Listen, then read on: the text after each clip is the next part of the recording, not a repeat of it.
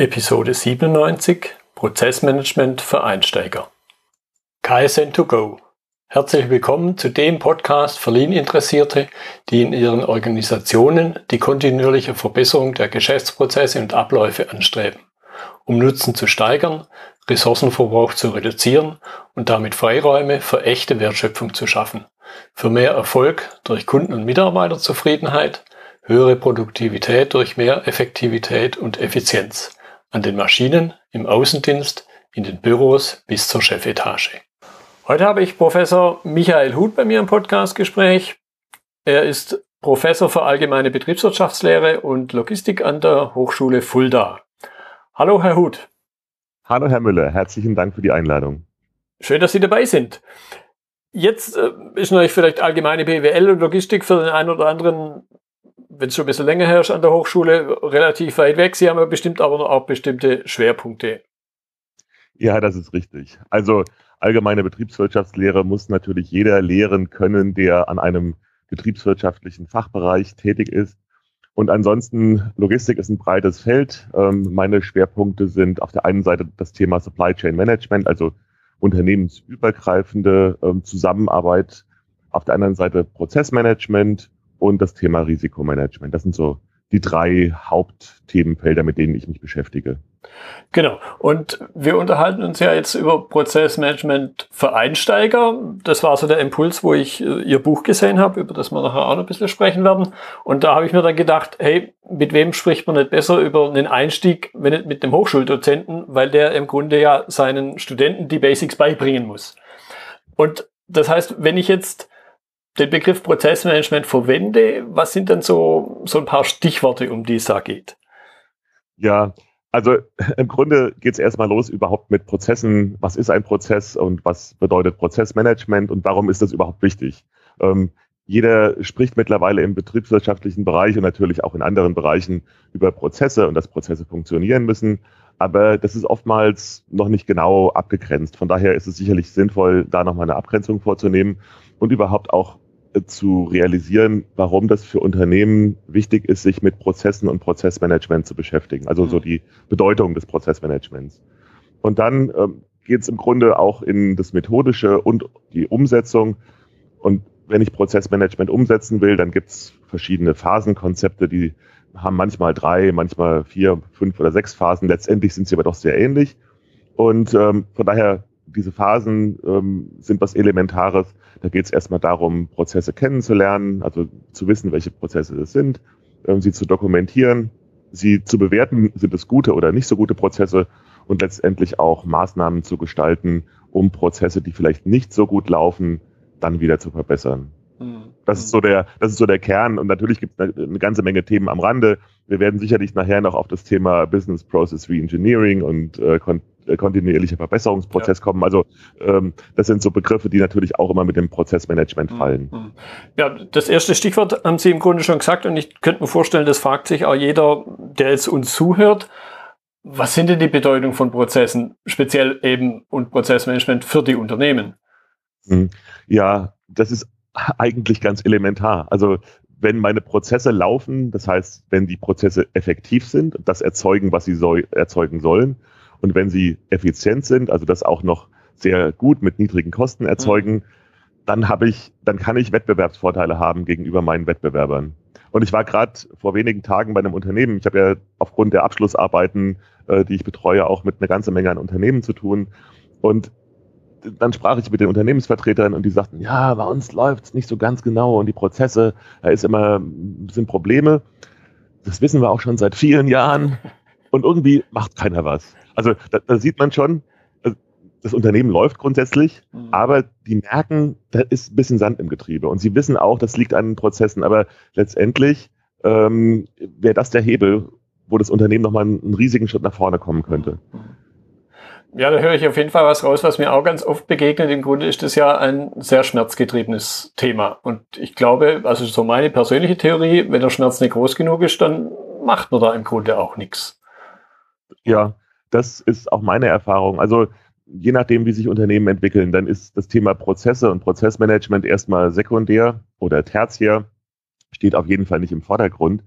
Und ähm, solange alles läuft und ein Unternehmen in irgendeiner Form profitabel ist, ähm, werden diese Prozesse oftmals mhm. auch nicht angepasst. Ja. Und dann gebe ich Ihnen recht, ein schmerzgetriebener Prozess. Oftmals ist es dann auch so spät, dass ja. letztendlich die, die Anpassung von Prozessen relativ teuer ist. Ähm, dann wird tatsächlich das Thema Prozesse und Prozessmanagement angegangen. Mhm. Man könnte natürlich eigentlich aus dieser Komfortzone rauskommen und äh, im Vorfeld einfach seine Prozesse so aufstellen, dass sie auch, ich sag mal, irgendwie ähm, Konjunkturdellen beispielsweise oder Anpassungen der Kundenstruktur mitmachen. Mhm.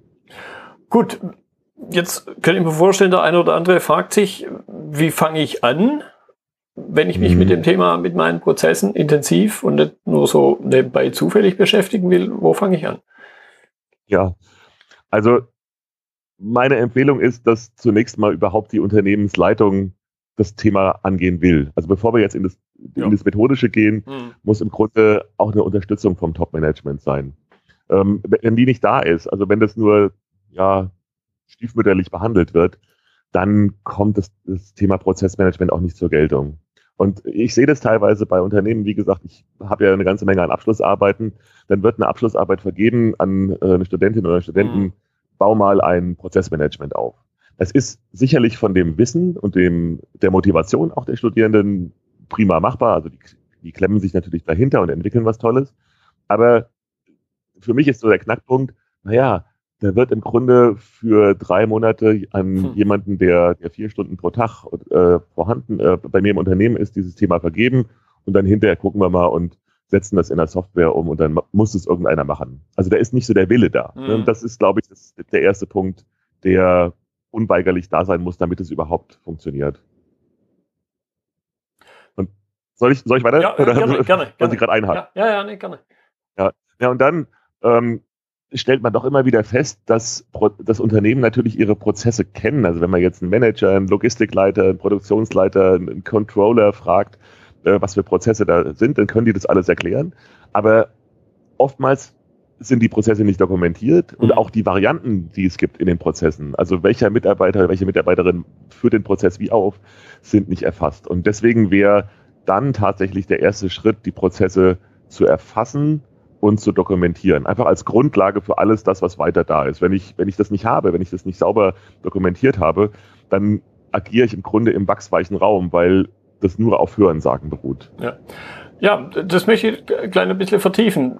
Dokumentieren, ich habe so meine Methode. Ich könnte mir jetzt vorstellen, dass es eben, wenn man so ein bisschen durch die sagen wir, akademische Brille sieht, dass es ja ganz unterschiedliche Methoden gibt.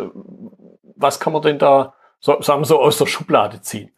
Ja, also es gibt eine ganze Menge an Methoden. Klassischerweise gibt's äh, Flussdiagramme, Programmablaufpläne, die kommen im Grunde noch aus den 60er, 70er Jahren, mhm. kann man auch ohne weiteres verwenden, sind relativ einfach und schlicht gestaltet, aber es ist sicherlich eine, äh, eine Methode, die man am Anfang verwenden kann und viele Unternehmen machen das auch noch.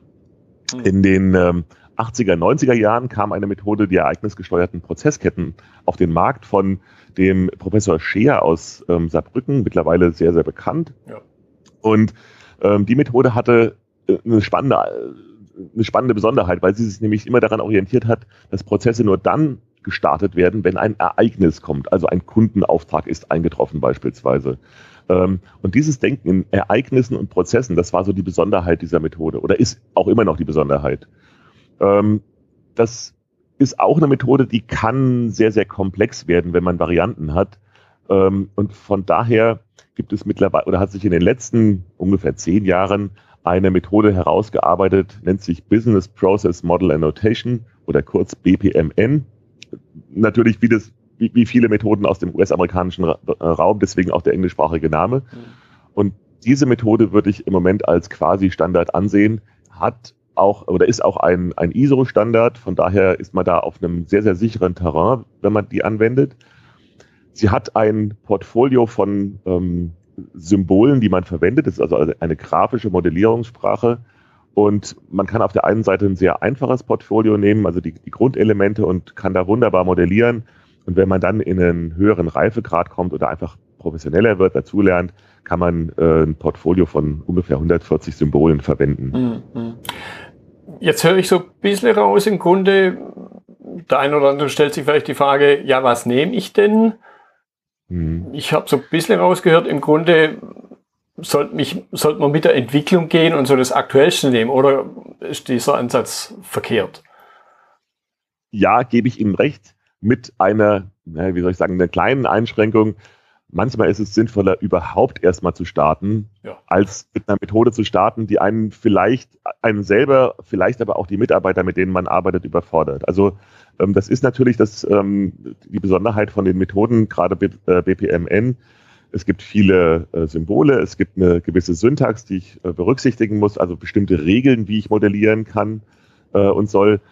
Und manchmal ist es dann doch sinnvoller, wenn man einfach erstmal startet und es auf Papier bringt. Ähm, es gibt Workshops, Prozess, Erhebungsworkshops, wo sie einfach mit Post-its und, einem, ja. und einer Metaplantafel arbeiten. Absolut. Und auch das ist ein guter Ansatz. Also ich kann das später immer noch übertragen.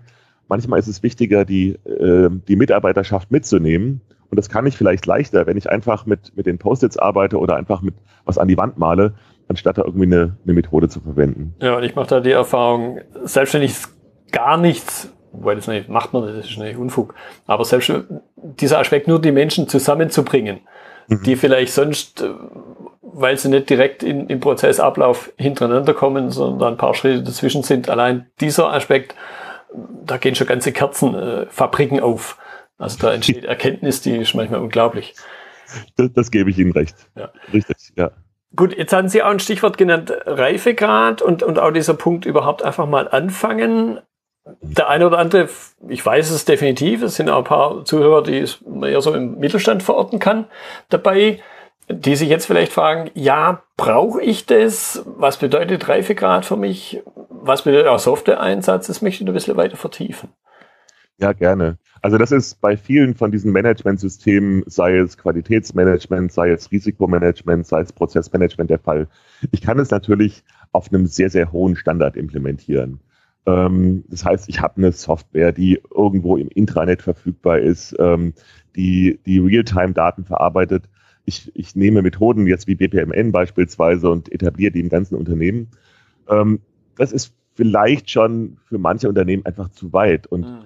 also der Mittelstand, da muss ich mal auch, Sie, Sie haben selber genug Erfahrung, eine Lanze brechen für den Mittelstand. Der Mittelstand ist ja oftmals sehr, sehr aktiv, agil und auch die großen Unternehmen haben nicht unbedingt immer das beste Prozessmanagement. Ja. Also äh, das, da kann, guckt man manchmal rein, ähm, da werden dann Prozesse mit Excel dokumentiert und da, da schlackert man, äh, ja, da, da, da rollen sich alle Fußnägel hoch.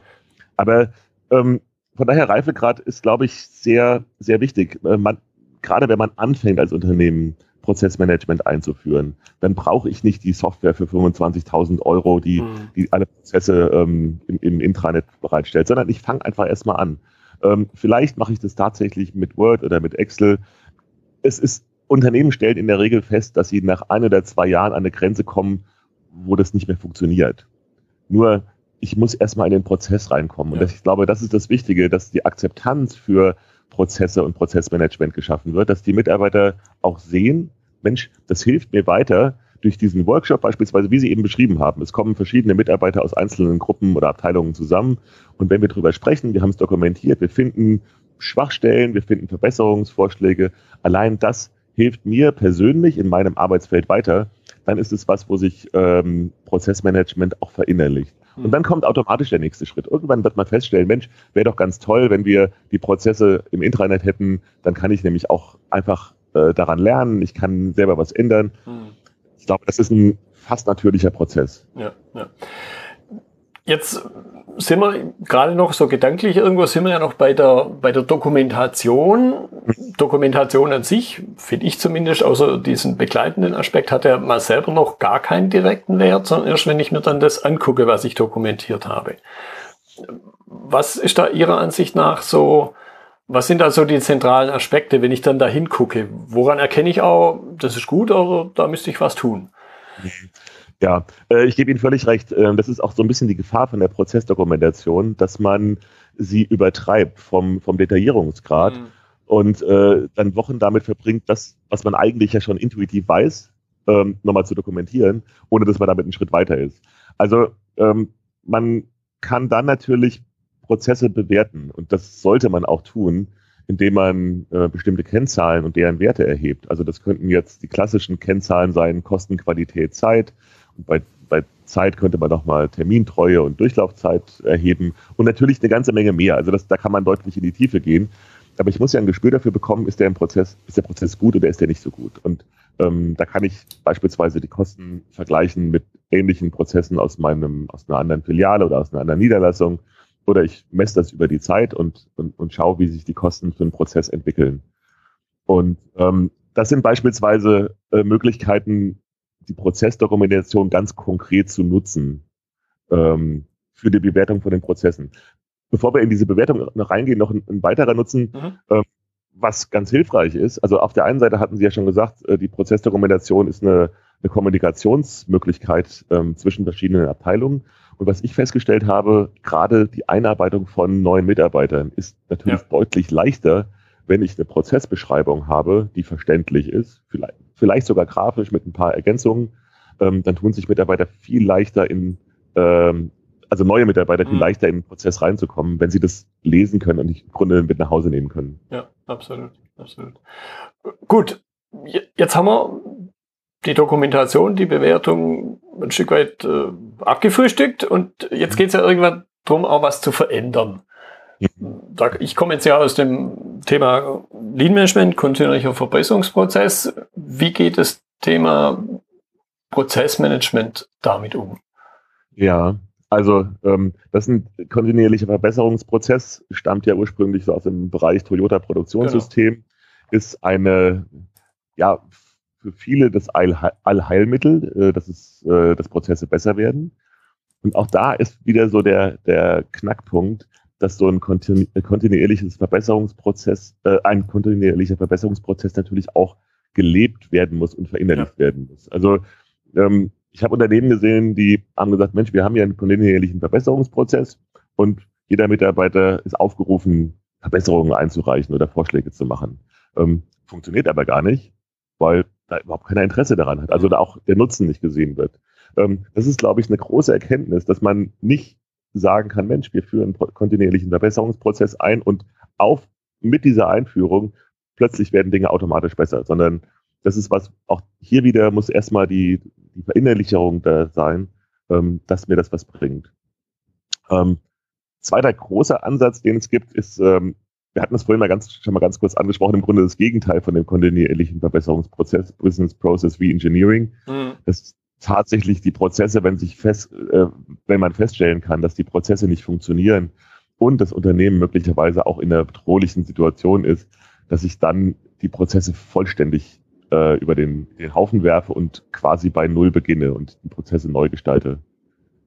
Ist allerdings aus meiner Sicht eine sehr, ein sehr riskanter Ansatz, weil er in der Regel top-down funktioniert. Das heißt, Management, mhm. vielleicht externe Berater und so das Mitnehmen von den, von den Mitarbeitern in der Veränderung in der Regel nicht da ist oder nur ganz geringfügig da ist.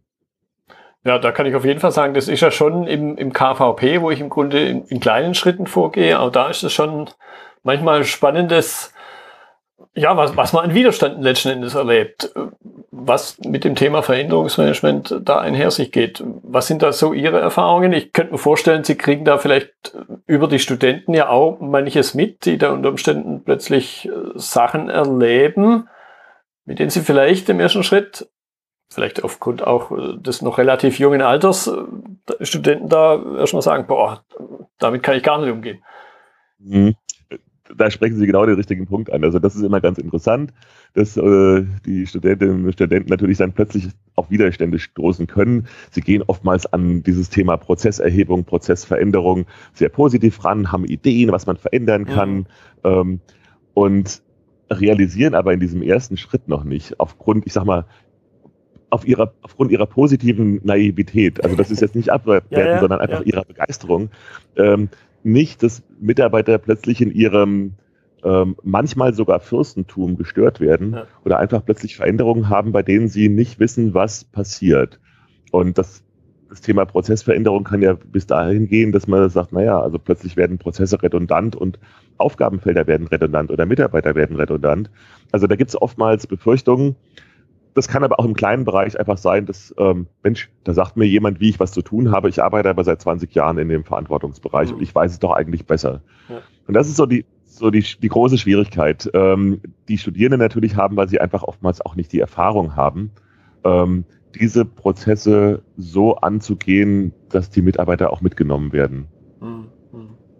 Und da ist im Grunde, ich meine, dieser Satz mag zwar abgedroschen klingen, äh, Betroffene zu äh, Beteiligten machen, aber es ist was dran. Ja. Und in dem Augenblick, wo ich die Mitarbeiter relativ frühzeitig einbinde, zumindest mal ähm, den, den, Großteil und die, die meisten Entscheidungen, da habe ich zumindest, und vielleicht können Sie das bestätigen, doch auch den, den an, ja, die Motivation verspürt, bei den meisten auch wieder so eine 80-20-Regel mitzumachen, sich einzubringen und auch dann Prozessanpassungen zu akzeptieren und aktiv äh, mitzugestalten.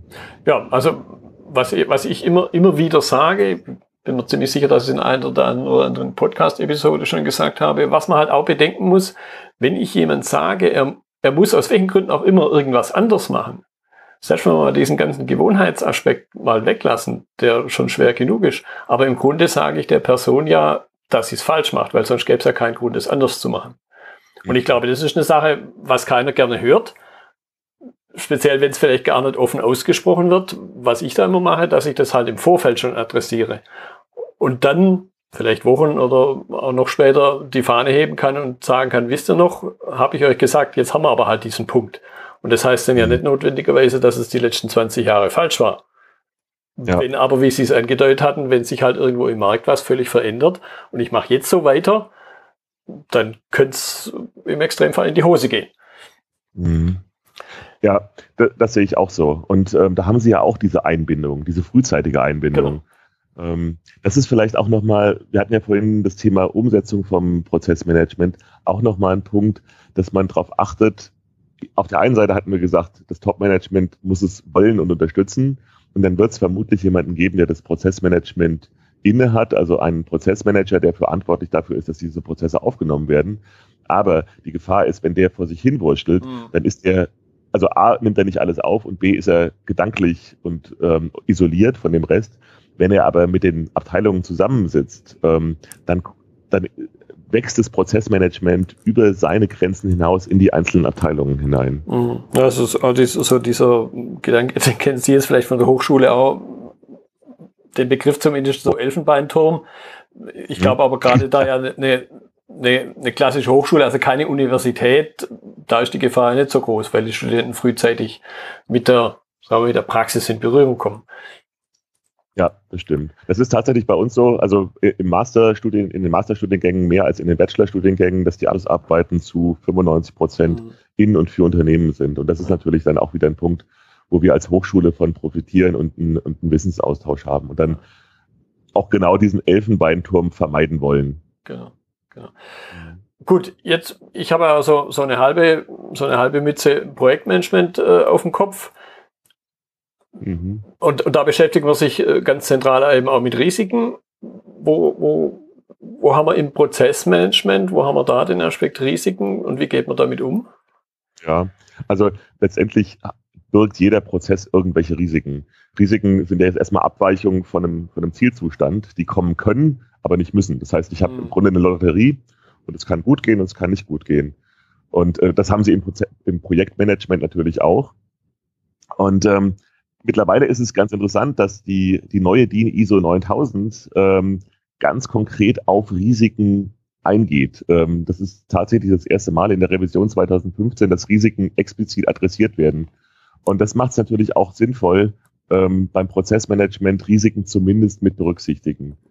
Also, dass Prozesse möglicherweise nicht funktionieren, dass eine Gefahr besteht, dass ein Prozess länger dauert, dass eine Maschine ausfällt. Das sind Dinge, natürlich, der Maschinenführer weiß das. Äh, wenn Sie jemanden fragen, der seit 20 Jahren für die Maschine verantwortlich ist, weiß der das. Aber dieses intuitive Wissen und implizite Wissen mit reinzunehmen in das Prozessmanagement. Und auch da ist ähm, wieder ein sehr, sehr einfacher Ansatz. Ich kann im Rahmen von einer Prozessaufnahme gleichzeitig auch versuchen, die Prozesse, äh, die Risiken in den mhm. Prozessen zumindest zu identifizieren und, und grob zu klassifizieren. Und dann zu wissen, ist es ein großes Risiko, was mich tangiert, wenn es eintritt, oder ist es ein kleines Risiko, was vernachlässigbar ist? Mhm. Ja, und, und ähnlich wie, wie bei den Kennzahlen mache ich die Erfahrung, dadurch, dass man jetzt eben was visualisiert, was dokumentiert hat, ich habe plötzlich überhaupt so die, die Möglichkeit, bildlich gesprochen, irgendwo ein Fähnchen hinzustecken und oder eben einen Blitz hinzumachen und zu sagen, da habe ich ein Risiko, da können Dinge passieren, passieren vielleicht real schon oder potenziell erst irgendwann in der Zukunft. Mhm. Das ist richtig. Und ähm, auch da ist wieder das Gespräch das Interessante. Also ich hatte vor zwei Wochen einen Risikomanagement-Workshop, da ging es um Risiken in Prozessen und natürlich die Mitarbeiter, die, die kennen das und wir machen am Anfang einfach ein Brainstorming, zehn Minuten lang eine, eine Kartenabfrage und plötzlich kommen die Risiken und dann spricht man darüber und plötzlich wird klar, Mensch, das eine ist ein Risiko, das ist tatsächlich da und wir haben es bisher gar nicht mhm. aktiv angegangen. Wenn, wenn das realisiert wird, haben wir ein großes Problem. Ähm, das auch hier wieder ein relativ einfacher Ansatz, also eher ein qualitativer Ansatz, ähm, indem man Risiken identifiziert und kurz bespricht und plötzlich ist eine Transparenz da über diese Risiken, die vorher gar nicht vorhanden war. Hm, hm. Gut. So, jetzt möchte ich ein bisschen zum, zum Abschluss, zum, zum Ausblick, hatte ich eingangs ja äh, gesagt, ich bin auf Sie letzten Endes über Ihr, Ihr Buch gestoßen, wo das Thema Prozessmanagement, äh, so, ich würde schon sagen, so ein bisschen durch die akademische Brille, durch die Lehrerbrille angeguckt wird, aber ich glaube eben, äh, aufgrund dieses Praxistransfers ja da die, die Unternehmen schon was mitnehmen können. So habe ich auch Ihr Buch verstanden. Erzählen Sie darüber noch ein paar Sätze. Ja, sehr gerne. Also das Interessante ist, der, der Verlag Wiley, der auch diese Dummies-Reihe, die kennen Sie bestimmt ja. und auch die Leser und Hörer äh, mögen die kennen, äh, herausgibt, der hat einen Wiley-Schnellkurs. Und dieser Schnellkurs richtet sich zunächst mal an an ja, Studenten, äh, die im Grunde durch ein Fach schnell durchkommen wollen, was ja auch verständlich ist. Da hat man rationale Gesichtspunkte, die im Vordergrund stehen. Aber tatsächlich ist es so, dass der ähm, dieser Hochschul- oder der, der konzeptionelle Theorie-Praxistransfer im Vordergrund steht. Und ich glaube, gerade beim Thema Prozessmanagement, wo doch noch einige Unternehmen in den Kinderschuhen stecken mit, ihrem, mit ihren Ansätzen, ähm, kann es sinnvoll sein, so ein Buch, was man, ich glaube, man kann es in zwei Nachmittagen äh, mhm. durchlesen, weil es auch nicht aus meiner Sicht nicht besonders schwierig und akademisch geschrieben ist. Ähm, man kriegt einfach einen ersten Einstieg. Es ist sicherlich kein Buch für den Experten, weil es tatsächlich erstmal nur die, den Einstieg in so ein Thema ähm, bedeuten soll. Ähm, von daher glaube ich, dass es für die Praktiker genauso interessant ist, gerade dann, wenn man so ein Thema angehen möchte, bisher sich aber nicht getraut hat. Mhm. Ja, ich könnte mir jetzt spontan auch vorstellen, dass es dann auch für die Studenten vielleicht wieder leichter wird, im Sinne von, jetzt äh, drücke ich dem Betreuer im Unternehmen dieses Buch in die Hand und so nach dem Motto, hier, lies erst mal, damit du weißt, was der Student nachher bei dir treibt. Ja, um das ist richtig. Um vielleicht auch da zum Teil vielleicht diesen Aspekt Widerstand bei dem einen oder anderen wieder, wieder zu reduzieren, dass die Menschen im Unternehmen wissen, ja, was macht denn der da jetzt, der da kommt? Ja, das ist, das ist richtig. Ähm, es ist, auch wenn wir eine Hochschule sind, früher Fachhochschule, heute Hochschule für angewandte Wissenschaften, ähm, ja doch immer noch so ein bisschen das Vorurteil, Mensch, da kommen die Theoretiker. Mhm. Und das äh, überträgt sich auch auf die Studentinnen und Studenten. Und ich glaube, mit, mit so einem Buch, wenn man das verdeutlicht, Mensch, da ist total viel Praxis drin, dann ist auch die Akzeptanz höher und das Verständnis, Mensch, die machen gar nicht so viel Theorie, sondern die machen konzept, konzeptionelle Arbeit, die aber für die Praxis relevant ist. Hm, hm. Ja, gut, prima. Fand ich eine spannende Unterhaltung. Ja, herzlichen Dank. Ich fand die Fragen spannend und äh, freue mich natürlich, wenn es auf positive Resonanz stößt. Genau, ich, ich werde Ihr Buch auf jeden Fall in den Notizen drinne verlinken. Ich denke, äh, wir nehmen auch irgendwas rein, wie man sich, wie man sie im, im Zweifelsfall, wenn jemand Interesse hat, vielleicht den Studenten ins Unternehmen zu holen, wie man sie auch vielleicht kontaktieren kann. Auch, Sehr gerne. Auch wenn man da vielleicht dann natürlich eine kleine, sagen wir, räumliche Einschränkung hat, aber ich vermute mal fast, dass es vergleichbare äh, Lehrstühle und äh, Themen an vielen klassisch ja. so in meinem Wortgebrauch noch Fachhochschulen gibt, wo man also jetzt nicht nur in Fulda, sondern auch äh, ja. sonst im Bundesgebiet was gibt. Ja, also das ist so, ähm, das ist ja auch gut, dass es diesen lokalen Bezug jeweils gibt. Andererseits sehe ich gerade bei unseren Masterstudierenden, die sind deutschlandweit unterwegs, oh. teilweise sogar im Ausland. Also ähm, das ist schon ganz interessant, dass die auch selber sehr mobil sind. Mhm. Okay, prima. Also ich danke Ihnen nochmal. Herr Müller, ja, auch, auch an Sie herzlichen Dank. Bitteschön. Das war die heutige Episode im Gespräch mit Michael Huth zum Thema Prozessmanagement für Einsteiger. Notizen und Links zur Episode finden Sie auf meiner Website unter dem Stichwort 097. Wenn Ihnen die Folge gefallen hat, freue ich mich über Ihre Bewertung bei iTunes. Ich bin Götz Müller und das war KSN2Go. Vielen Dank fürs Zuhören und Ihr Interesse. Ich wünsche Ihnen eine gute Zeit bis zur nächsten Episode. Und denken Sie immer daran, bei allem, was Sie tun oder lassen, das Leben ist viel zu kurz, um es mit Verschwendung zu verbringen.